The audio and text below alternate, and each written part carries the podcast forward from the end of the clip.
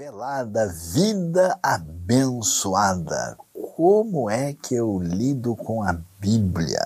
Será que a sua mensagem é ultrapassada? Como é que ela pode ser bem interpretada? Ela pode ser aplicada? É verdade que ela faz da vida uma vida abençoada? Esta é a reflexão na IBNU. Não se esqueça aí, aperte o sininho, inscreva-se no canal seja um parceiro da IBNU, multiplique esta mensagem, o conteúdo para abençoar a vida de tanta gente que precisa conhecer mais da palavra de Deus.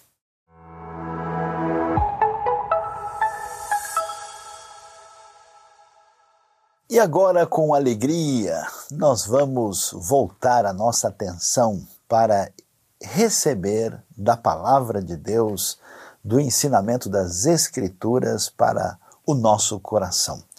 E hoje vamos falar sobre palavra revelada, vida abençoada.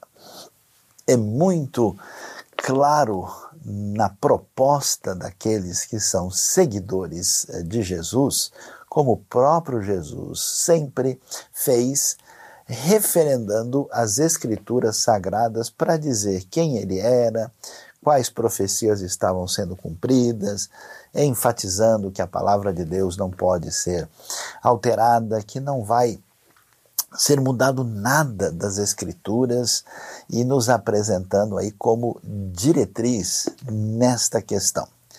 Por isso é tão importante ver que que a perspectiva daqueles que fazem parte desse contexto dessa fé evangélica estão muito fundamentados naquilo que nós temos nas Escrituras. Foi exatamente essa palavra, por exemplo, do ambiente da reforma, sola escritura, essa, essa essa perspectiva que tem a ver com a tradição, não só entre os batistas, mas diversos outros grupos, de que a Bíblia é a nossa regra de fé e prática.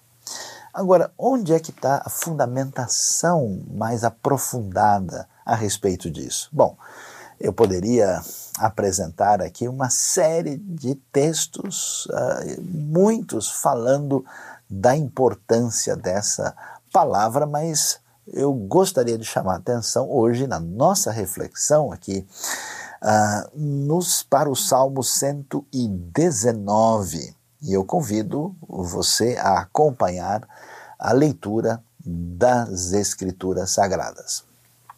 O Salmo 119, a partir do verso 65, ele diz o seguinte: Trata com bondade o teu servo, Senhor, conforme a tua promessa.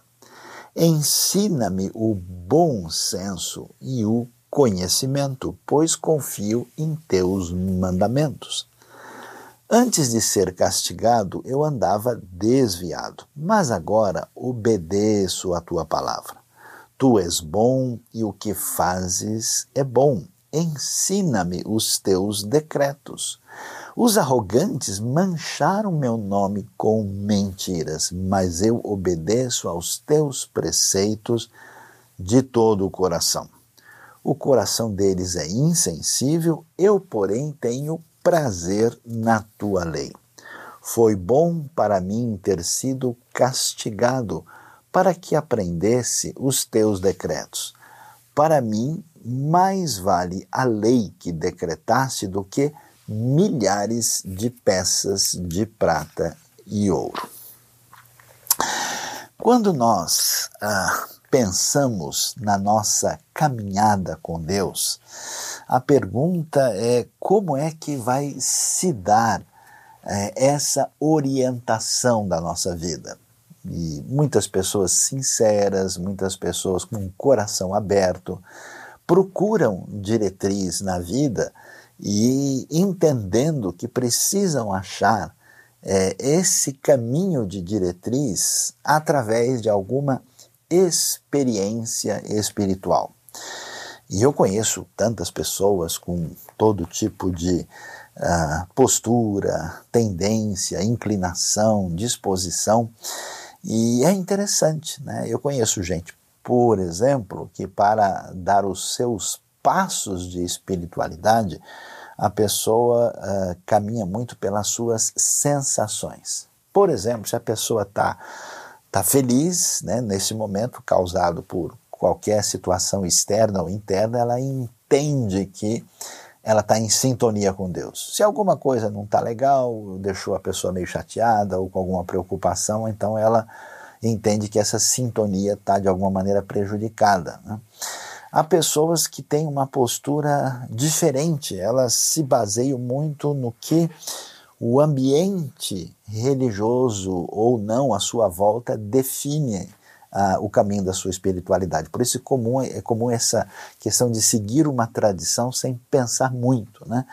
Culturas onde você tem assim a preponderância da ordem social sobre o indivíduo, é bastante comum você ver lá as pessoas fazerem certos rituais ou participarem de certas atividades ou é, apresentarem suas preces de uma maneira muitas vezes até mesmo vamos dizer mecânica e repetitiva, mas eles entendem que esse tipo de espiritualidade é suficiente.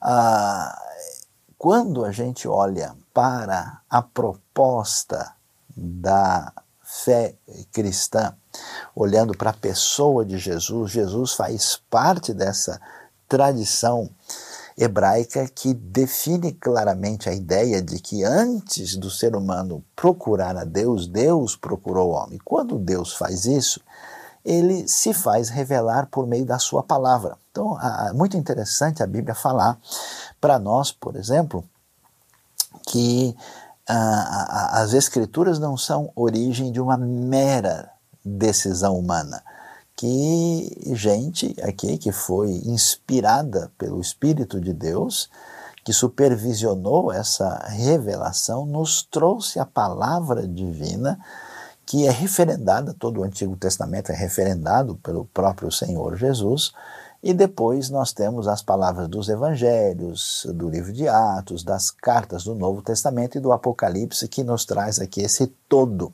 das Escrituras que são referência para toda a cristandade como palavra divina. Isso então traz para a gente um desafio bastante interessante. Primeiro, que a gente não vai lidar ah, com a questão da nossa caminhada na fé, por exemplo, baseando-se no indivíduo, na sua postura pessoal, na sua postura eh, psicológica particular. A gente não vai ser, digamos assim, refém da decisão de uma tradição ou de uma comunidade. Nós temos a referência das escrituras, o que levanta para nós o que o desafio da interpretação. E aqui a gente está falando sobre a palavra revelada, e olha, essa palavra revelada, ela, claro, tem o um grande desafio é que a palavra revelada precisa ser interpretada. Num certo sentido, a interpretação da Bíblia não é nenhum bicho de sete cabeças, é basicamente, nas suas coisas essenciais, relativamente simples. É, muita coisa parece para nós como diretriz clara do que Deus deseja. No entanto, há outros textos que a gente tem dificuldade de entender, mas se a gente prestar atenção, não é tão complicado assim. Por quê? Porque esse texto, escrito em momentos diferentes da história, você só consegue entender do que é que ele está falando quando você entende o contexto, né, para quem que ele foi mandado e por que razão ele foi apresentado. Isso significa que você vai, eh, de fato, em sintonia com Jesus e com os apóstolos, entender a autoridade plena das Escrituras e a sua posição é de uma submissão a essa palavra divina. É de entender que ela é palavra de Deus e que ela tem uma autoridade diferenciada. E quando a gente faz isso, desafia a interpretação. E a interpretação ela não pode ser subjetiva, ela não pode ser uma interpretação que se submeta a qualquer tipo de é, confissão que se coloque acima das escrituras. Ah, na verdade, a escritura é que deve ter o, o controle né, da realidade à qual nós nos submetemos. No entanto, eu preciso entender que às vezes uma determinada a palavra da Escritura, ela foi dita num ambiente onde você tem uma regulamentação e por trás dessa regulamentação você tem, na verdade, um princípio. Quer ver um caso interessante? É curioso que a antiga lei de Moisés vai dizer para a gente que uh, os homens não deviam cortar o, o, o cabelo do lado da cabeça. Né? E isso, que é a tradição judaica mais eh, religiosa, vai falar daquilo que é chamado peiot. Você já deve ter visto os judeus religiosos que, em respeito a esse mandamento, fazem isso. Tudo bem, a pessoa até pode fazer isso, né? mas a questão é a pergunta por que esse mandamento foi dado. Porque aqui, na têmpora, né, você tem um lugar muito sensível, né, que com facas rudimentares, com maneira de cortar o cabelo aqui, isso pode atingir e a pessoa pode sangrar e pode morrer. E o princípio por trás do mandamento é o princípio do respeito à vida. Aí você entende então aquela forma e o que está em vista. Né? E aí a gente entende melhor. Outra coisa é entender o contexto no qual a, a, as escrituras apresentam. Por exemplo, a Bíblia fala, ah, mas não parece casos, né? Esses dias atrás alguém me mandou a mensagem falou: ah, então quer dizer que a gente pode, por exemplo, praticar poligamia, porque homens de Deus do passado eram polígamos. Mas veja, o texto fala daquilo que aconteceu, mas não legitima. Nunca houve o mandamento de Deus sejam polígamos. Você tem uma sociedade onde isso era comum e normal, onde havia uma estrutura social que funcionava dessa maneira, e ainda que haja uma tolerância divina naquele, naquela sociedade que inclusive envolvia o cuidado das mulheres e dos filhos, eh, não era simplesmente uma proposta de gratificação sexual, uh, existe uma tolerância, mas se você prestar atenção, toda vez que tem uma família poligâmica na Bíblia, a família é um caos, é uma confusão, não dá certo, porque existe uma crítica subjacente. E assim a gente vai ver com escravidão, com uma série de outras coisas que devem ser entendidas e devidamente interpretadas para saber qual que é o foco, qual que é a diretriz, qual que é o ensino precioso por trás de uma coisa que a gente, né, que está longe no tempo, a gente que não, às vezes, entende grego, hebraico, aramaico, que não entende a cultura antiga, pode apressadamente tirar conclusões que não, ah, vamos dizer assim, fazem justiça ao texto.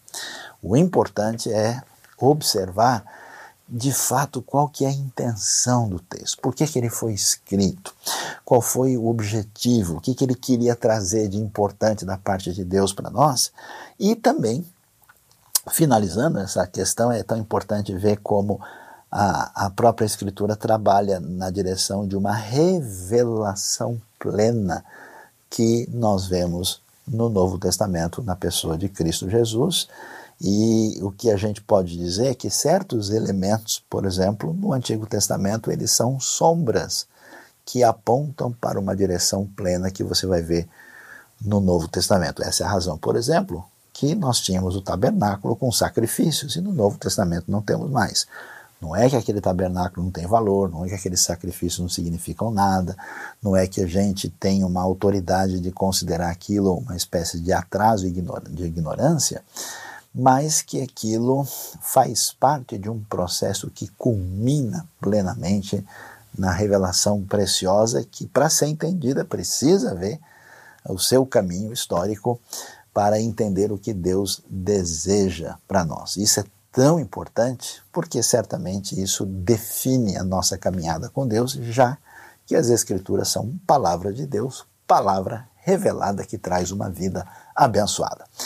Vamos olhar então com detalhes esse Salmo 119. Esse salmo é muito especial. É um salmo, olha, é o maior capítulo da Bíblia, tem 176 versículos e é todo arrumadinho. Ele tem, assim, é, 22 trechos organizados em ordem alfabética, cada trecho com oito versículos, por isso você tem aí 22 vezes 8, que dá 176, e é um salmo dedicado à preciosidade da palavra. Aí a gente olha, né? E se você prestar atenção, está praticamente no meio da Bíblia. Olha que beleza que o Salmo 119, um salmo ó, especial demais. E ele então começa, né? E, e vai apresentando Aleph, Beit, Gimel, Dalet, Vav, Zain. Uh, e quando chega lá depois do Het e do Tet, finalmente a letra número 9 do alfabeto hebraico, ele vai tratar uh, da palavra divina como nós lemos agora, né, dentro desse escopo maior. E o que, que ele diz? Vamos, vamos prestar atenção porque o seu ensino é muito valioso. O salmista se volta para Deus né, e diz: Trata com bondade o teu servo, Senhor, conforme a tua promessa. Então, como é que deve ser a caminhada da nossa vida? A caminhada da nossa vida depende, em primeiro lugar, da nossa relação com Deus. E essa relação com Deus, se ela não é bem definida, a gente se atrapalha. E ela não pode ser definida simplesmente pelo meu bem-estar psicológico passageiro, pela minha particularidade individualista é, ou pelas determinações do grupo à minha volta. Ela passa por um elemento que envolve a minha relação com Deus. E se eu não tiver a compreensão adequada, eu não sei como orar, como falar, como lidar com Deus. E como é que ele vai falar com Deus? Preste atenção. Ele tem a expectativa correta de Deus a partir do que ele conhece da palavra divina. A palavra divina é uma palavra que afirma né, que Deus é bom. Preste atenção. Eu sei que você passa por dificuldades, por problemas. Eu já passei por situações assim muito doloridas na minha vida, certas coisas que eu enfrentei que eu nem mesmo entendi, mas se a gente não pode permitir que uma raiz de amargura, de aborrecimento entre no nosso coração, onde a gente comece a desconfiar que Deus está numa espécie de complô contra a nossa vida. Deus tem uma cumplicidade com o mal. Isso é um veneno no coração que só pode nos prejudicar. O salmista, ele tem uma expectativa de Deus de bondade. Então ele se volta para Deus com essa proposta e se volta atenção na humildade. Faça favor, desce das tamancas, né? sai de cima do salto alto, tome cuidado com essa atitude que eu tenho tendência de mostrar em várias pessoas também, quando a gente se sente bem meio seguro, a gente né, parte para cima assim, naquela de, de pitbull da fé, né? de querer chegar junto e dizendo, olha, eu tenho condições de definir. Não, ele se apresenta diante de Deus como servo. E olha que coisa interessante. Ele diz: conforme a tua promessa. O que, que é promessa? É palavra positiva, favorável, que dá segurança para nós da parte de Deus. Então veja bem, a nossa mente, o nosso coração, dependendo de como está a coisa lá dentro, a gente é seletivo. Então, se você está numa pior, você tem a facilidade de se apegar a uma palavra ruim, uma palavra negativa. Eu conheço gente, por exemplo, tudo que vê é crítico, só vê problema, bate pesado. Tem outros que tudo que lê, que vê, que ouve é desesperança, é um discurso derrotista. Eu conheço outros que são, inclusive, até curiosamente, uh, vamos assim dizer, desconectados da realidade. A pessoa tem uma espécie de sonho uh, baseado numa adrenalina momentânea que não tem mínima fundamentação. O salmista diz: Olha, minha conexão com Deus se fundamenta na palavra poderosa e favorável de Deus destinada à minha vida.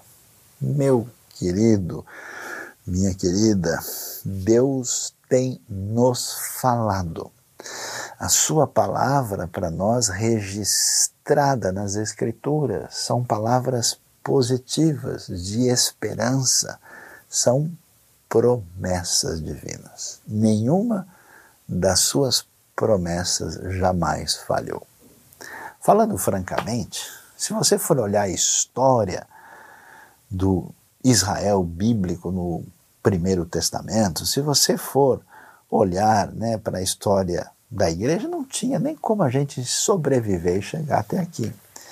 E como é que isso acontece? Acontece por determinação da palavra divina. Então, ainda né, que o ônibus esteja a pular, a chacolejar, ainda que o, o voo seja muito turbulento, nós vamos chegar ao ponto final sustentados pela palavra divina.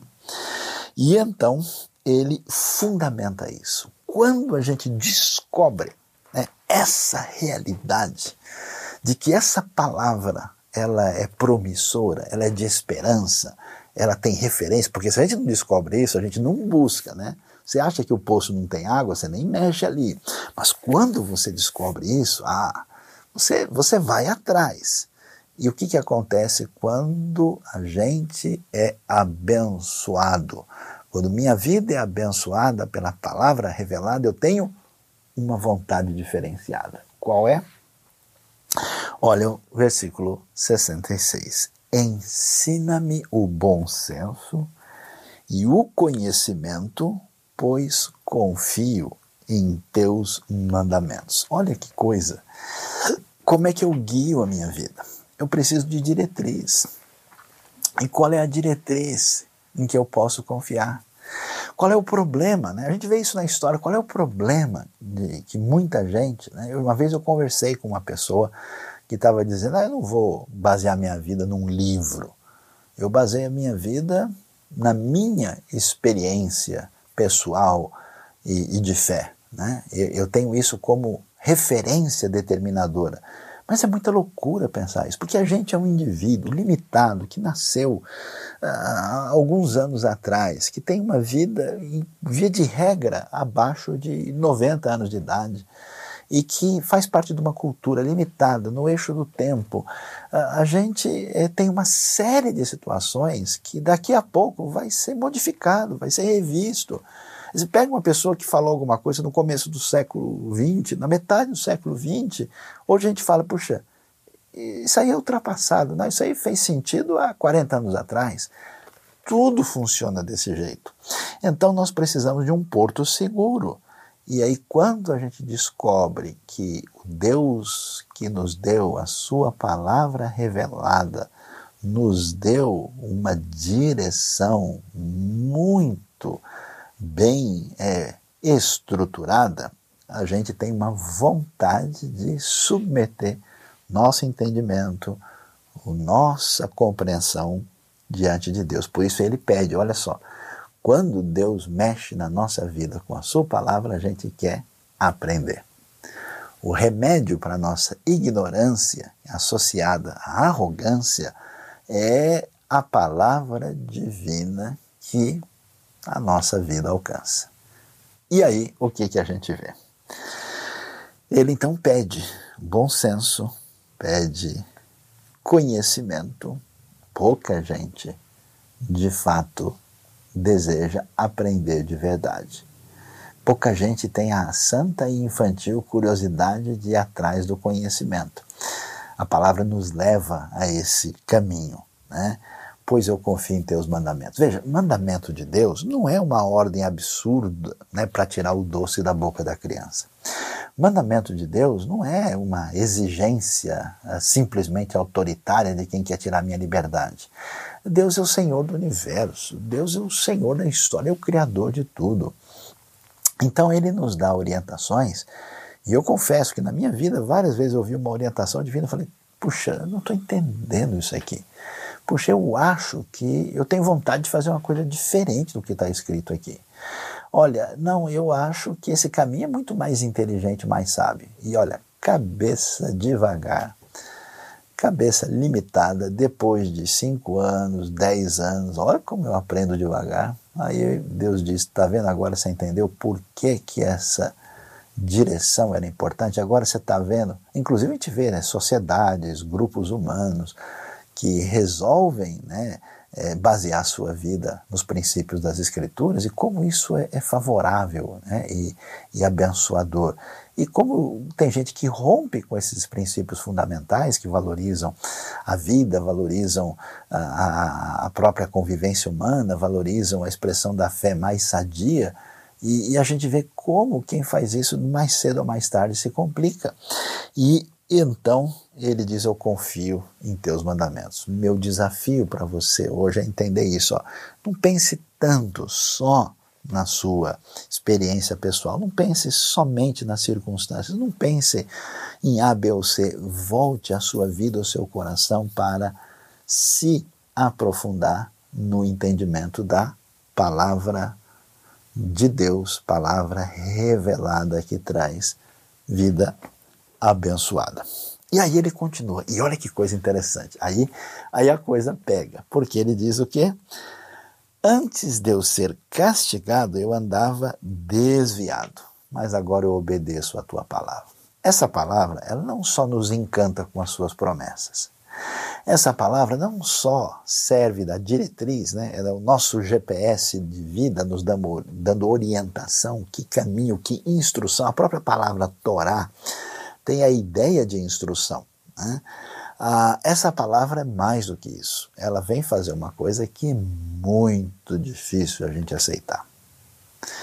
Quando a gente olha para a vida de tantas pessoas, eu até me pergunto né, se o nosso progresso de fato tem feito bem a tanta gente. Porque várias coisas positivas na nossa vida, às vezes, em vez de fazer com que a pessoa seja agradecida e entenda aí a mão bondosa de Deus sobre a sua vida, a pessoa acha tipo que eu me garanto, eu me basto a mim mesmo, eu, eu resolvo as coisas do jeito que eu acho.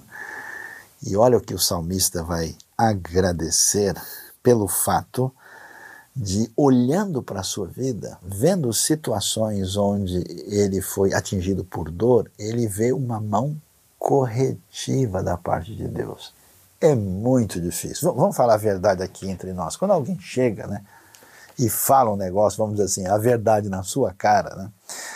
e às vezes te dá uma dura e você percebe que de fato tem algumas coisas ali que você precisava ouvir, prestar atenção, a gente reage mal. Eu reajo com dificuldade. Alguém chega para mim, ô, oh, você não sei o que, tá? Falo, peraí, eu já vou me explicando, já vou me defendendo.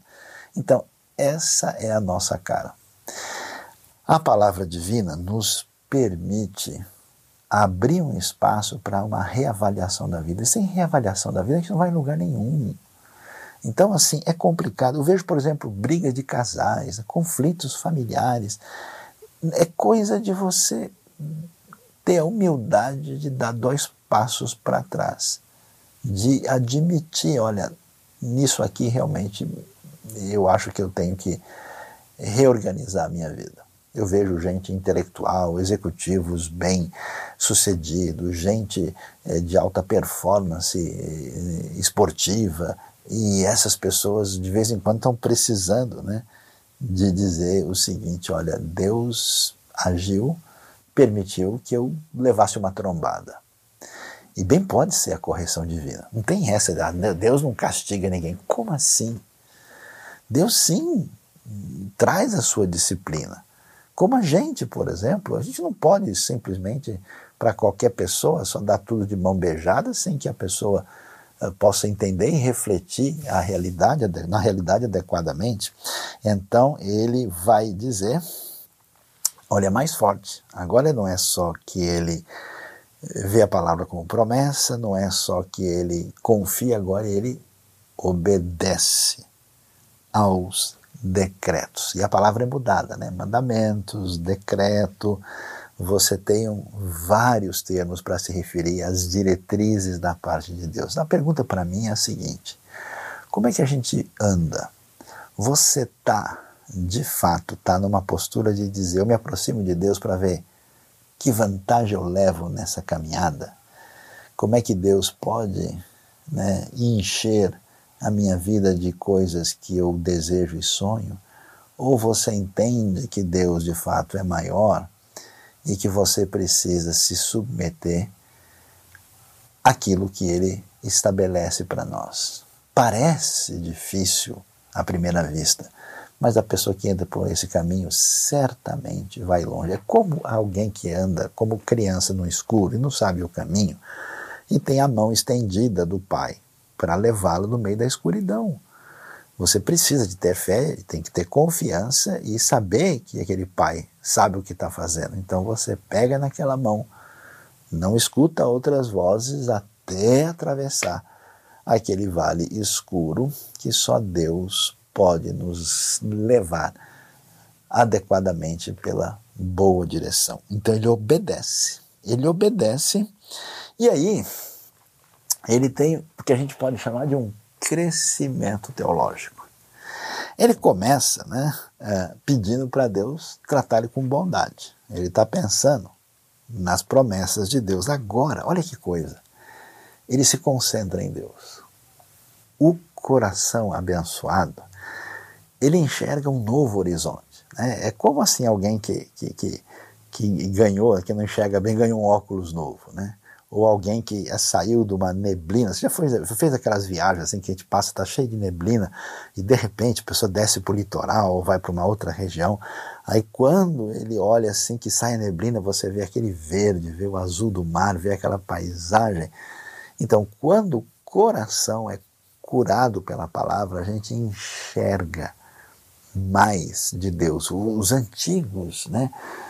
Pensadores e, e, e, gente de oração, assim, na, na, na realidade cristã, eles falavam é, da contemplação do Senhor, da admiração da beleza de Deus que só é captada aí no profundo da alma.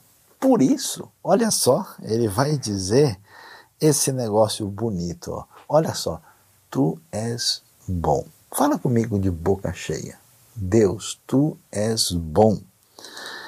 E o que fazes é bom. Quer dizer, ele sabe que Deus é bom enquanto Deus, na sua essência, e o que Deus tem feito é bom.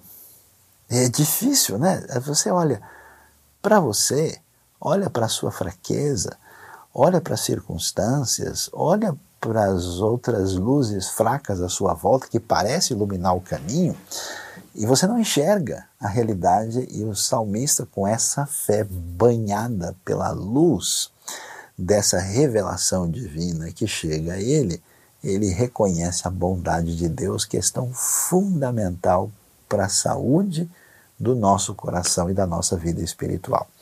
E é interessante que ele faz o pedido, que é: ensina-me os teus decretos. Quer dizer, Deus, eu preciso. Isso quer dizer que, que esses decretos, como lei divina, estão revelados lá. É, a palavra ele conhecia como salmista a lei divina, a palavra revelada de Deus. Mas assim, conhecer e saber que está lá é diferente de comer essa palavra. Ensina-me os teus decretos. Deus, eu quero aprender a profundidade do que o Senhor revelou. Eu quero conhecer esse negócio direito. E aí a pessoa precisa de uma dedicação, ela precisa de uma meditação, ela precisa com o espírito curado, ela precisa saber que Deus é bom, né? Porque eu já comi uma comida muito boa com a saúde prejudicada. Ixi, deu mal-estar, deu ânsia, deu dor de barriga porque a comida é maravilhosa, mas eu estava com o organismo prejudicado. Quando eu estou envenenado, quando eu não estou bem, quando eu estou, às vezes, desfocado de tudo, eu leio, eu recebo a palavra e ela faz até o seu efeito ali, mas eu, a minha reação é complicada porque o problema está aqui. Mas quando né, eu entendo isso, Senhor, eu quero saber os, dos teus decretos. Olha, eu leio a Bíblia há tanto tempo, procuro estudar e que coisa, como tantas vezes Deus me abençoa de maneira especial num texto que eu já li mais de 20 vezes. E essa palavra continua, e olha lá, olha só a força da palavra, é uma palavra revelada que traz vida abençoada. Por quê? Porque a gente não vive só na dimensão na relação com Deus, a gente vive na relação com os outros. E como é que a gente guia a nossa vida no relacionamento difícil com as pessoas? Fala a verdade, não tem gente complicada nesse mundo, Não tem gente mal intencionada, não tem pessoa que de fato dá um abraço na pessoa e depois destrói a pessoa pelas costas, não tem gente é, que joga veneno para destruir o outro, não tem gente que puxa o tapete do outro, tem gente que prejudica o outro intencionalmente, tem gente que é falso para. É tanta coisa. E como é que a gente lida com isso? Veja lá que o salmista vai mostrar que a importância dessa palavra não é só nessa relação espiritual profunda, mas na relação com os outros. O que, que o texto diz para a gente? Os arrogantes mancharam o meu nome com mentiras, mas eu obedeço aos teus preceitos de todo o coração. O coração deles é insensível, eu, porém, tenho prazer na tua lei. Esse texto é impressionante. Por quê? Uh, no Salmo se mostra muito isso, que a pessoa que rompeu com Deus, ele não é simplesmente alguém mau e ímpio.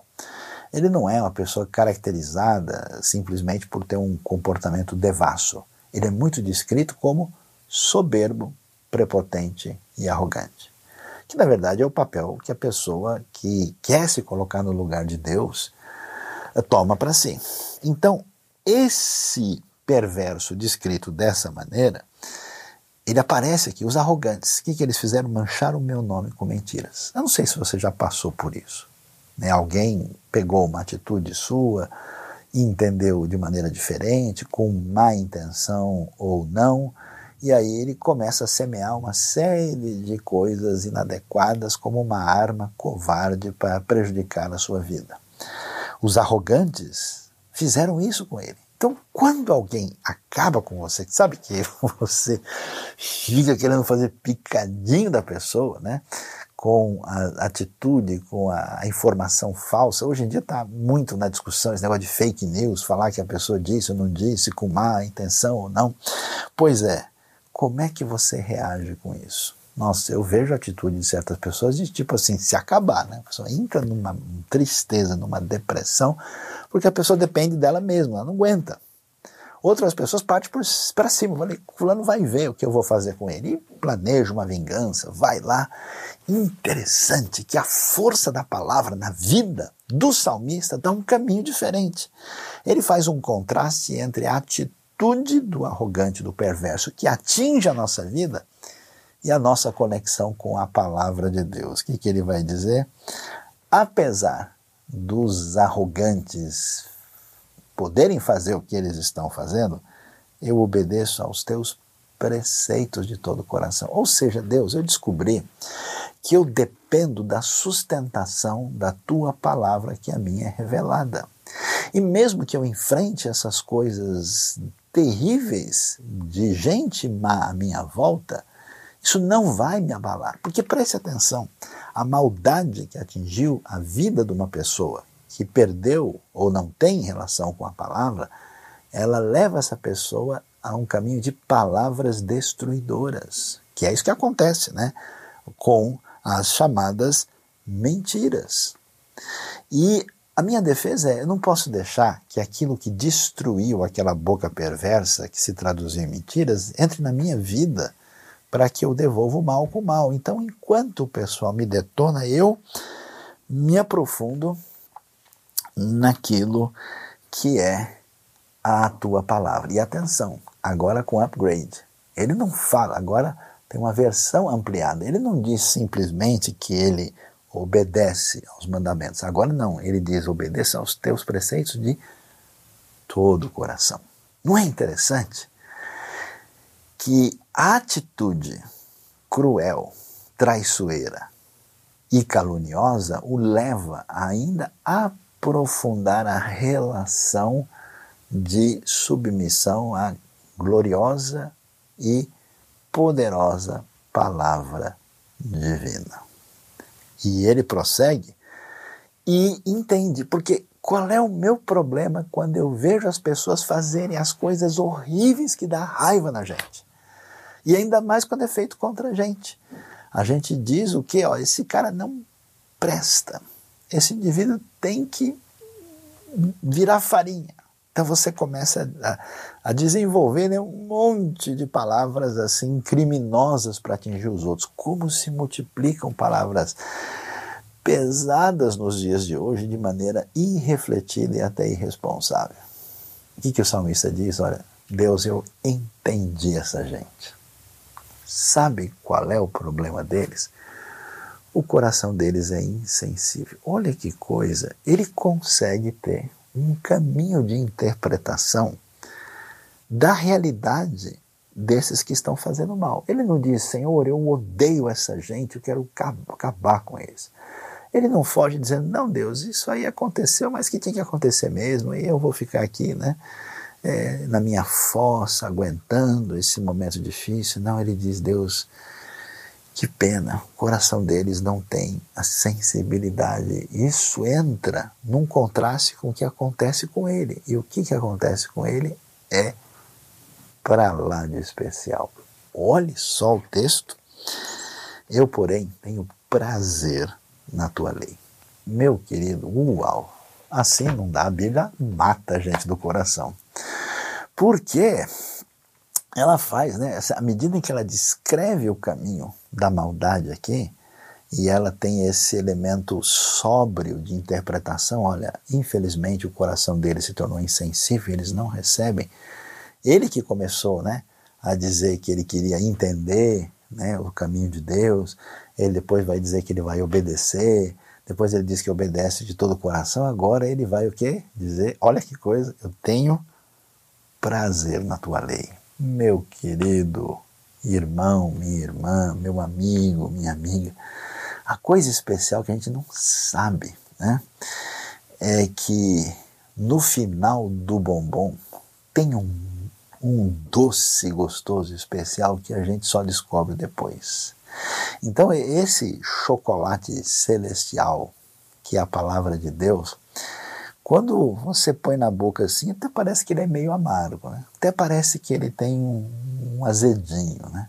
Mas quando você termina, que coisa! E a gente não sabe disso. Só uma caminhada na palavra é que vai descobrir como esse doce de Deus cura a nossa alma e o nosso coração. E o salmista, mesmo tendo gente, vamos dizer, apunhalando ele pelas costas, ele vai dizer eu tenho prazer na tua lei. A minha pergunta para você é: você foi curado? Você descobriu o prazer na lei de Deus? Ou você está nessa ainda de preciso ver o que, que, que eu tenho que fazer para Deus não ficar bravo comigo? Ou você está nessa ainda, deixa eu ver aqui qual é, é o caminho da religião? Ou você está nessa aí, não, olha, Deus é bravo, então deixa eu fazer aqui algumas coisas, senão vai dar ruim para mim. Não é assim. É a palavra revelada que faz de uma vida, vida abençoada. E ele vai terminar, e aí é mais sério, porque aí a gente não só, através da palavra, tem condição de entender não só o comportamento dos outros, mas o nosso.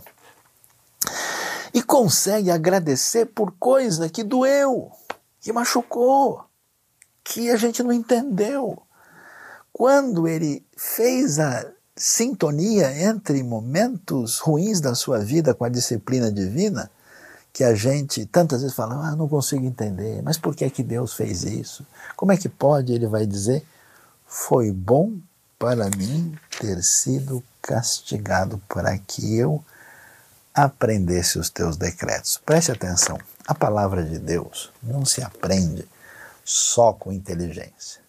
Não é uma questão de a pessoa né, entender coisa complicada, ah, ele tem que falar o grego, o hebraico, ele tem que saber teologia muito difícil. É, essas coisas têm o seu lugar e o seu papel, mas no fundo, no fundo, para a gente aprender, é, tem que abrir aqui, ó. Tem que, tem que ter uma, uma sintonia ah, de humildade e de submissão a Deus e, querendo ou não, às vezes os momentos difíceis, quando os nossos projetos deram errado, quando Deus permitiu ou enviou a sua mão de correção na nossa vida. Quando Deus, vendo o nosso pecado, a nossa teimosia, nossa atitude de rebeldia, até de afronta contra Ele, A gente pensa que Deus simplesmente está nervoso, foi para o nosso próprio bem que ele permitiu isso. E Deus então envia a sua mão para nos alcançar de maneira às vezes dolorida, mas é o único jeito da gente aprender a lição direito. Você já reparou que tem coisa que depois de uma experiência mais profunda, você volta e lê na Bíblia e fala: puxa, agora eu entendi o que isso quer dizer. E ele vai terminar. E ele termina esse salmo literalmente com chave de ouro. Essa parte, essa estrofe né, desses oito versículos dos 176 do Salmo 119. Para mim, vale mais a lei que decretaste do que milhares de peças de prata e ouro. Uau! O que, que é isso? Como é que funciona a vida? Você sabe muito bem. Preste atenção nas pessoas. A gente logo sente a motivação delas. O que, que mobiliza as pessoas? É muito comum no mundo de hoje a descartabilidade do próximo. Né? Com quem eu vou me relacionar, é, de quem eu vou me aproximar. E, e, sejamos francos, a maior parte das pessoas se aproximam de gente que de alguma maneira possa trazer algum desdobramento favorável para a pessoa. Então, se o sujeito é mais rico, se ele tem mais dinheiro, se é uma pessoa de mais expressão, se é uma pessoa que pode, vamos dizer, me oferecer vantagem. Eu preciso estar próximo e ser amigo dessa pessoa. E isso envolve quais são os nossos valores. Quando a gente não tem a sintonia muito alinhada de fato com Deus, a gente cai na ilusão que o bom nessa vida é ter fama, é ter dinheiro, é ter bens à vontade, é, é, é, é aquilo, né? É o pessoal não diz que o pessoal trabalha tudo pensando em sexo, dinheiro e poder. É que é tudo uma forma de é, autogratificação egocêntrica. Quem é que nos livra do maior ditador da história, que somos nós mesmos? Eu sou o maior perigo sobre mim. Eu sou o Nabucodonosor, o César de Roma, que tenta me levar a uma escravidão perigosa. A nossa esperança está na palavra revelada. Essa palavra que corrige, essa palavra cheia de promessas, essa palavra com mandamentos e orientações, essa palavra que tem que ser respeitada, honrada, obedecida, digerida, que traz prazer, que traz vida e ela muda os nossos valores. Uau! O que, que ele vai dizer? Olha, para mim, Deus, isso vale mais do que muito ouro e muita prata. Por pouco ouro e pouca prata, as pessoas negociam sua fidelidade, negociam seu amor à família, negociam as relações humanas, negociam qualquer coisa, vendem a sua intimidade. Olha que loucura que é o, mundo da promiscuidade né, e, e, do comércio, da afetividade encaminhada numa direção destruidora. Olha, olha que coisa doida a gente tem nesse mundo. E a palavra divina muda os nossos valores. Por isso que o Evangelho é aquilo que o Novo Testamento vai dizer que é a pérola de grande valor. Você encontrou isso? As outras coisas perdem o brilho você até pode ter, você pode até participar, mas não é mais aquilo que fascina, não é mais aquele brilho enganoso da bijuteria falsa, porque agora eu encontrei a joia e o tesouro verdadeiro. Por isso, meu querido, minha querida, não se esqueça, palavra revelada, palavra revelada da parte de Deus, essa palavra é a palavra revelada para que a sua vida seja abençoada. Volte-se para a palavra de Deus nesse final de ano. Avalie a sua vida e pense como é que essa palavra tem feito diferença e tem atingido a sua vida. Faça um exame com esse salmo, esse trecho especial do Salmo 119 e que ele venha de fato iluminar, abençoar, trazer mel e mostrar muito mais do que ouro para a sua vida. Que Deus nos abençoe. Amém.